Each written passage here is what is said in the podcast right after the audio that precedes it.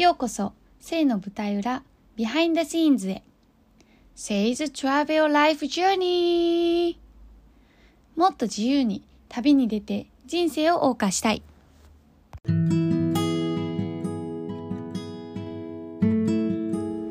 はじめまして。私は神戸でゲストハウスを経営しています。これからは好きなことを仕事にしたい人のマインドを整えて、セルフプロデュースをサポートする活動もしていこうと思っています。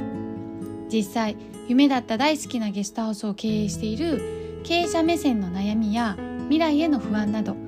もにょもにょしている心と脳みその中を公開していくポッドキャスト番組です。一緒に悩んで、悩んで、また悩んで、でも前に進んでいきましょう。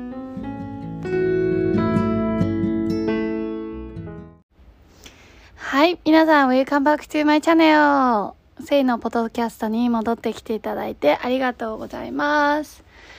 はい、今日はちょっと、あのーですね、不安、不安についてちょっとね、お話をしたいと思ってるんですけど、あの、まあ、あの、ご存知の方もいらっしゃると思いますが、私、神戸のね、のゲストハウス、カフェバー併設のゲストハウスを今やっているんですが、このカフェの部分を一応別の女の子にちょっと託して、私はゲストハウスにこう重きを置いてちょっとやろうかなって思っていてまあその丸ごとのオーナー自体は私なんですけどもうカフェのエリアに関してはもう彼女彼女に完全に任せるっていう形になっているんですが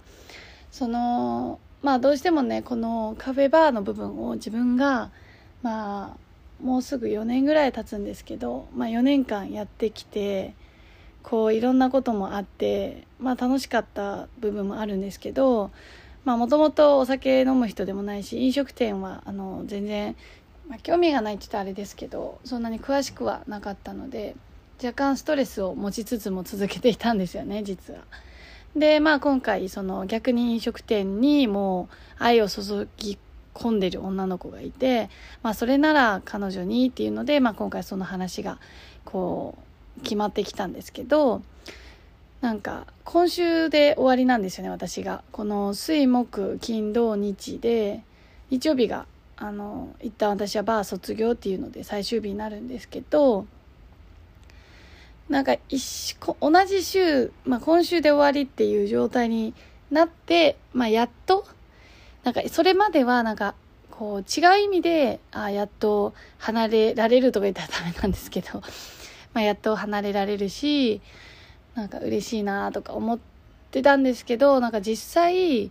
こう今回1週間で終わりって思った時に、まあ、もちろん寂しさもあったしなんかいやいやとか言っときながらめちゃくちゃ楽しんでたしなんかその出会いもたくさんあってなんかすごい楽しかったなってもちろんなっててでまあそれでねカフェエリアにこうゲストハウスの人とか海外に泊まりに来た人とかが来てくれたりとかしててなんかそれもすごい良かったなっててそういうのがなくなるのなんかそれはそれで寂しいなって思った。まあ全然これから新しい子にお願いした時も同じようにそういうことができるかもしれないけどなんかまだ見えてない部分があったりもしてでなんか自分がね管轄するわけではないから、まあ、できる限りで彼女の、まあ、気持ちだったりとかやりたいことをサポートする側に回るのでなんか私がこれをしたいというよりかはっていうのもあってなんか、まあ、これからどんな風にできるかなって思っているんですね。でこうまあだから実際その、まあ、これまでやってきたわけだからまあどういうふうにこう売り上げが見込めれるのかも分かってたしなんかまあこう変わりたい気持ちもあるのにあるのに変わってしまった後の不安になんか今ちょっとこうなんか押しつぶれされそうになったんですよ実は。で、ちょっとなんか喉がね若干枯れてるんですけどまあまあちょっとそれは置いといて。えっとなのでなんだろう。なんか急にねそう不安になってるんですよ。でその例えば今までは、まあ、カフェがあってゲストハウスがあってっていうのでやってきたからなんとかやってこれたけど、まあ、ゲストハウス単体になってしまった時に私ちゃんとこう経営できるのかなって回せれるのかなって思うこともあるしでなんかこうやってポッドキャストやってるのも、まあ、オンラインでこう何か私みたいに今の 今の私みたいにこう不安だったりとかなんか選択ができなかったりとかなんか好きなことを仕事にしたいとか好きなことをして生きていきたいけどなんかうまくこうできるかわからないとかそもそも自分がわからないみたいな人のサポートをしたいと思って私は今、まあ、ポッドキャストをね言ってるのも実はあるんですよ。ただただ喋りたいっていうのもあるしあるんですよね。ただただ喋りたいっていうのも結構 あるんですけど。そうそう。それでまあなんかこのね話していく上うちにこう誰かの役に立てればいいなと思って、まあ、やってて。それをまあオンラインでもね活動していこうと思っているので、まあ、これからはそのゲストハウスと、まあ、オンラインの仕事っていうのでどっちも自分とやりたいことなんですよ。なのになんか今ちゃんとできるのかなとか本当に私にできるのかなって。私みんなの役に立てるのかなとかゲストの人がうちのゲストハウスに来て楽しめれるのかなとかなんかすごいこうやりたいことのはずなのにうまくできるのかどうかにすごく今不安になってしまっていてうん、なんかそれを考えるとね、もう泣きそうになっちゃうんですけど、でもこう、くっとね、そこは感情的になるんじゃなくて、まあ今までの自分の経験とか、こう今まで頑張ってきた自分を思い出して、こう、自信持って進もうって思ったんですけど、なんか別によくよく考えたら別に自信がなくても進んでいいのかなって今ちょっと思ってて、からなんか進みたいわけじゃないですか。だから進みたいから別にそこに自信があろうがなかろうが進みたいっていう気持ち自体は変わらないわけだし、まあそれなら進もうっていう感じうん。だからなんか、すごい今は若干不安な部分もあるけど、でも進みたいっていう気持ちを大事に、ちょっと進もうかなって思っています。で、まあうまくいかなかった時はいかなかった時だし、まあうまくいかすまで努力するタイプの人でもあるから、まあ、うまくいくまで努力し続けようっていう感じもあって、ねえ、なんか、進みたいっていうこの仕事の面でもそうなんですけど、結構ね、遊びたい気持ちもあるんですよね。だから仕事、どんだけ好きなことを仕事にしてたとしても、やっぱ遊びたいんですよね旅行行きたいしダラダラしたいんですけどでもなんかパソコン一つで仕事してる感じとかなんか素敵だなって思うから仕事もまあしときたいというかしとかないとなとか思ったりもしてるんですけどまあう,、まあ、うまくバランスとってできたらいいなって感じですよね。こう好きな仕事をゲストハウスとそのオンラインの活動をまあ好きだなって思える程度にこう仕事をしてで遊ぶ時間足りないなって思わないように遊ぶ時間もしっかり作るっていうこうバランスを見つけながらこうどっちかに引っ張られすぎないようにしたいですよね。まあそのためにはどうすればいいかっていう話ではあるんですけどなんかそのカフェバーゲストハウスもね自分のやりたいと思って始めたのが4年前でその始めるまでにどう自分が行動していいかっていうのも結構はっきり分かってたんですねそれって何でなんだろうなまあ周りに聞いたりやり方を聞いたりとかまあネットで調べたりとかをめっちゃしてこうやり始めてやりながらもどう続けていくかっていうのも試行錯誤しながらこの4年間過ごしてきたな確か。まあその経験をもとに考えるとまあこれからゲストハウスもまあ、どうすればゲストの人たちに楽しんでもらえるかっていうのを、まあ、自分がいろんなとこに行って経験するのもそうだし、まあ、周りの人にどういうゲストハウスだったら楽しいかなって聞いてみてやってみるっていうのとオンラインに関しても結局ねどうやっていけばいいか誰かに聞くとかこう実際あのモニターじゃないけどちょっとこうなんか興味ある方々にちょっと助けてもらってちょっとチャレンジお試しでさせてもらってフィードバックをもらってこうやり続けていくっていうしかないよね。なんかやりたいけど何やろうってちょっと何から始めようってちょっと思ったんですけどしば調べるって調べて試させてくれる人を見つけてフィードバックをしてっていう繰り返しですね。結局ね。なんか形を作るのも大事だけどやっぱり経験を積むっていう方はもっと大事だな。だからこれからはまあ形作りもそうだけどどっちかっていうとうんゲストハウスに関してはゲストの人に体験してもらえるようにまず私は動いてオンラインでも実際みんなに試してもらってどうなるのかっていうのをこうトライアンドエラーしていくって感じですね。はい。じゃあまあそういう感じです。はい。そんな風に何か始める時は考えて最初の一歩をスタートしてるかも。そんな流れです。ありがとうございました。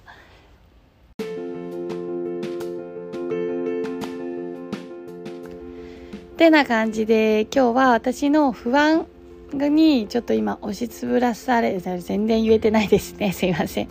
不安に押しつぶされそうになってるこのマインドをなんかまあ進みたいから進もうっていう風にポジティブに変換をしたお話をさせてもらいました。まあ結局そうするしかないしね。でそのじゃあ進むための一歩をどうやればいいかっていうのもあのちょっと本当にリアルタイムで皆さんに話しながらちょっと自分の思考を巡らせて今これから自分がやるべきことをちょっと考えさせてもらいました。そんな風に私はやっているので、まあ、もしね何か始めたいって思ってる人がいればちょっとだけでもねあの最初の一歩のヒントになればいいなと思います。じゃあ早速ねあの舞台裏の方に進んでいきましょう。